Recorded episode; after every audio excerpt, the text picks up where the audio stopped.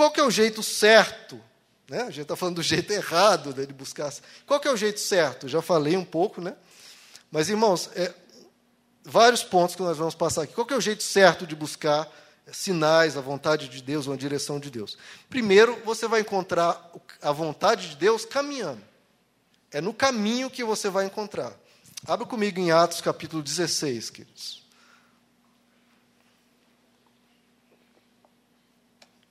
Vamos ver como Deus dirige, né, como Deus se mostra, como Deus revela os seus propósitos. Atos capítulo 16. Você vai ver que não vai estar ninguém abrindo Bíblia, botando o dedão, nada disso. Atos capítulo 16, verso 6. Atos 16, 6. Paulo e seus companheiros viajaram pela região da Frígia e da Galácia. Esses tiveram algum sinal? Não, irmãos, eles estão viajando.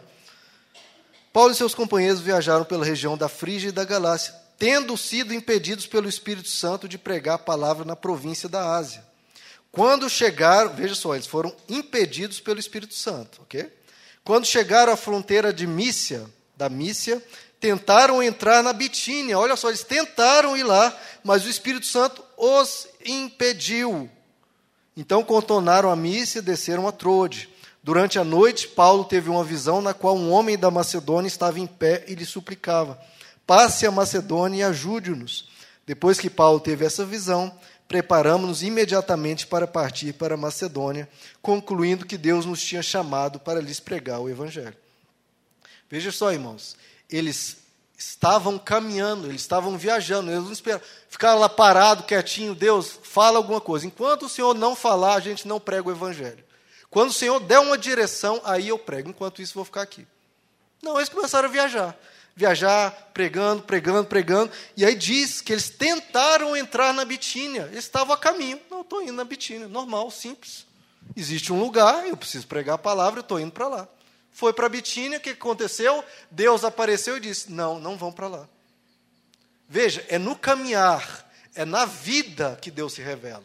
Você não fica parado esperando ele se revelar. Não, você faz as coisas. Começa a agir, começa a tomar as decisões, começa a enfrentar os desafios, começa a caminhar, e na caminhada Deus se revela. Se você está indo na direção errada, Deus fala, opa, por aqui não. Ótimo. Aí você vai para outro lugar. Mas você não fica parado. É na existência, no caminhar que Deus vai se revelando. Então vá, meu irmão, tome as decisões, vá em frente, sempre orando, tá? Aqui você pode ter certeza que eles estavam orando. Senhor, fala conosco, se algum momento a gente estiver indo para um caminho né, que não é o que o Senhor quer. É, voltem algumas páginas aí, em Atos capítulo 9. Atos 9, verso 10. Olha, Deus falando novamente. Em Damasco, Atos 9, 10. Em Damasco havia um discípulo chamado Ananias. O Senhor chamou numa visão: Ananias, eis-me aqui, respondeu ele. O Senhor lhe disse: Vá à casa de Judas, na rua chamada Direita, e pergunte por um homem de Tasso chamado Saulo. Ele está orando. Numa visão, vi um homem chamado Ananias chegar, impor-lhe as mãos para voltar a ver. Veja só, irmãos. Não foi Ananias que ficou importunando Deus, é Deus que aparece, irmãos. Quando a gente fala, eu quero fazer a vontade de Deus, a vontade é de quem, irmãos? De Deus, ok? Se é a vontade de Deus, ele tem algum impedimento que atrapalhe ele? Ele precisa de ajuda de alguém? Não, a vontade é de Deus. E Deus fala: é minha vontade, então eu vou fazer. Ele tinha vontade que Saulo se convertesse. Ele chega para Ananias e fala: Ananias, a minha vontade é essa. Se a vontade é de Deus, você não precisa incomodar ele, ele vai te mostrar. Porque é a vontade dele e ele vai fazer as coisas acontecerem. Lá em Atos 13, passa algumas páginas aí. Atos 13, os primeiros quatro versículos, Atos 13, 1. Na, na igreja de Antioquia havia profetas e mestres, Barnabé, Simeão, chamado Níger, Lúcio de Cirene, Manaém, que foram criados com Herodes, o tetrarca, e Saulo. Enquanto adoravam o Senhor e jejuavam, disse o Espírito Santo, Pô, eles estavam adorando, estavam na igreja, estavam jejuando, e Deus disse, Separe-me Banabé e Saulo para a obra que os tenho chamado. Assim, depois de jejuar e orar, impuseram-lhes as mãos e os enviaram. É simples, irmão. Você está buscando a Deus, você está orando, você está lendo a Bíblia, está vindo à igreja. está jejuando, está buscando. A hora que precisar de uma direção, a hora que precisar de um mover, Deus vai falar. Assim como ele apareceu, Gideão, Gideão estava lá tranquilo e despreocupado, Deus apareceu. Então o que, que você tem que fazer? Em tudo na vida, caminhe, ande, vai pesando os prós e os contras, vai usando bom senso, vai usando sabedoria, decida sem medo. E se por acaso Deus está vendo que você vai tropeçar e cair, Deus está vendo que você está indo numa direção errada e você está em oração e pedindo que Deus, a direção de Deus, Ele vai te mostrar.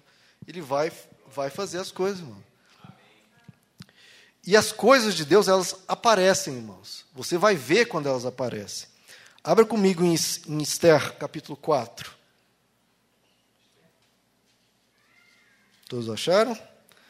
Esther 4, verso 12. Olha como você na caminhada aparecem as situações. 4:12. Quando Mardoqueu recebeu a resposta de Esther, mandou dizer-lhes. Antes um pouquinho, antes de lermos aqui, deixa eu pelo menos contextualizar, né? O, o rei havia emitido uma ordem por causa que ele foi convencido por um conselheiro dele, para que todo judeu fosse destruído. Todo judeu fosse destruído. E quem era a rainha? Esther que era uma judia, mas o rei não sabia que ela era judia. Então Deus havia colocado ela ali como rainha e ela não sabia qual que é o propósito de Deus da minha vida. Não sei, Deus está me guiando, me tornei rainha e estou aqui como rainha. E de repente, Deus, o rei emite uma ordem: todo judeu deve ser destruído. Mardoqueu avisa Esther: Esther, Deus, o, o rei emitiu um decreto: todo judeu deve ser destruído. Faça alguma coisa. Não, desculpe. Eu não posso ir diante do rei, porque quem aparece diante do rei sem ser chamado era a tradição da época. Se, a, se qualquer pessoa aparecesse diante do rei sem ser chamado, essa pessoa é morta. Então Esther falou para Mardoqueu: Mardoqueu, eu não posso fazer nada, porque o rei não me chamou.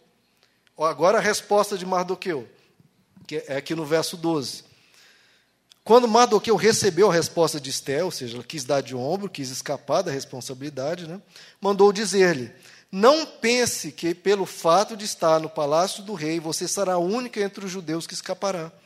Pois se você ficar calada, olha só, se você ficar calada nessa hora, socorro e livramento surgirão de outra parte para os judeus, mas você e a família do seu pai morrerão.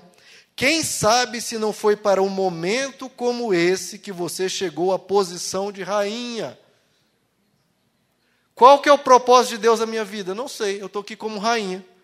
De repente aparece uma situação, todo judeu vai ser morto. Ah, não posso fazer nada. Mas do que eu falou, você foi colocado nessa posição. Deus te colocou nessa posição. E você vai ficar calada?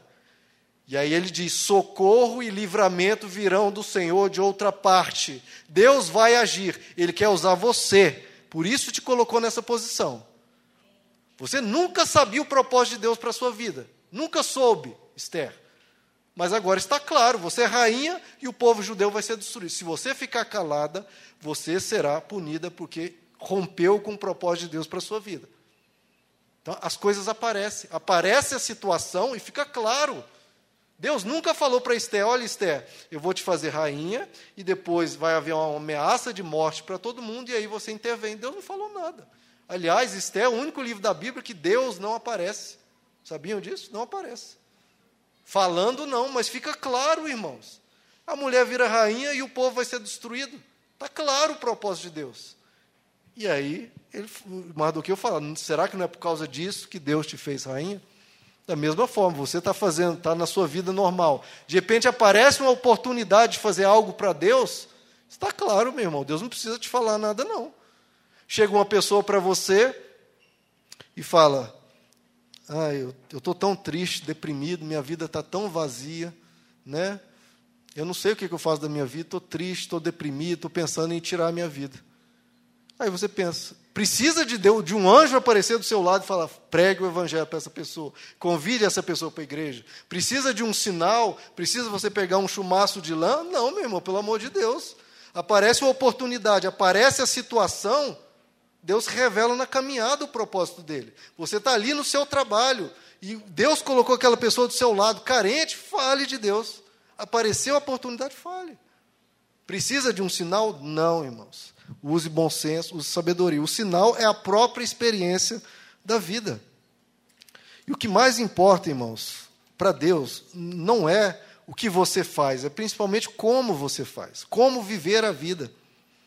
Olha, se uma pessoa vive como lixeiro, vive como um neurocirurgião, vive como um, político, vive como etc, etc, essas coisas, irmãos, têm pouco significado para Deus. Sinceramente, você é um neurocirurgião, ou um ginecologista, ou um pneumatologista, ou um alergista, essas coisas não têm muito significado eterno. A questão é como você faz. Você faz aquilo com amor? Você está servindo as pessoas? Está procurando ali no seu ambiente de trabalho servir a Deus, servir ao próximo? Deus está muito mais importado com como do que o que você está fazendo. Essas questões profissionais que as pessoas ficam buscando sinal de Deus, irmãos, essas coisas não têm sentido eterno. Tem sentido eterno você praticar o amor, praticar o evangelho, procurar levar aquela, a mensagem do evangelho àquelas pessoas. É isso que mais importa. Abra comigo em Filipenses capítulo 2, queridos. De novo, que a gente vai falar, a vontade de Deus é de Deus e ele vai fazer. Efésios 2, 12, Filipenses 2:12. Assim, meus amados, como sempre vocês obedeceram, não apenas na minha presença, porém muito mais na minha ausência, ponham em ação a salvação de vocês com temor e tremor, pois é Deus quem efetua em vocês tanto o querer quanto realizar, de acordo com a boa vontade dele. A vontade de quem? É de Deus. E quem é que realiza? Deus. Olha, tanto o querer quanto o realizar é Deus que vai fazer. Como é que Deus vai revelar uma vontade dele para você? Ele põe um desejo no seu coração, o querer, e vai te ajudar a realizar. Ele põe o querer, põe o realizar. Não precisa anjo aparecer, irmãos. Às vezes vai usar, vai, mas ele põe o querer, põe o realizar. E o que, que o apóstolo Paulo diz? Ponham em ação isso. Porque ele está te dando a vontade, está te dando o dom, o talento, está te dando as condições para realizar. Agora você põe em ação. Põe em ação, não vamos complicar as coisas, irmãos. Um desejo no seu coração, uma vontade, igual surgiu no Cláudio e não vou assim, uma vontade de evangelizar está dando as condições, o preparo para eles. Agora é colocar em ação. Então, irmãos, Deus não precisa de ajuda. A vontade é dele, não é vontade sua, é vontade dele. Se ele tem uma vontade, ele vai manifestar essa vontade, ele vai colocar o desejo, ele vai dar o sinal quando precisar, vai dar o sonho quando precisar, mas você não precisa buscar isso. Você ora, fala, Senhor, quando o Senhor quiser me direcionar, direcione. Mas a vontade é dele e ele vai se revelar. Aí você pensa, mas eh, Gideão foi buscar um sinal de Deus. Foi, mas foi buscar à toa, irmãos, porque Deus falou para ele: Gideão, vá lá e liberte Israel dos midianitas.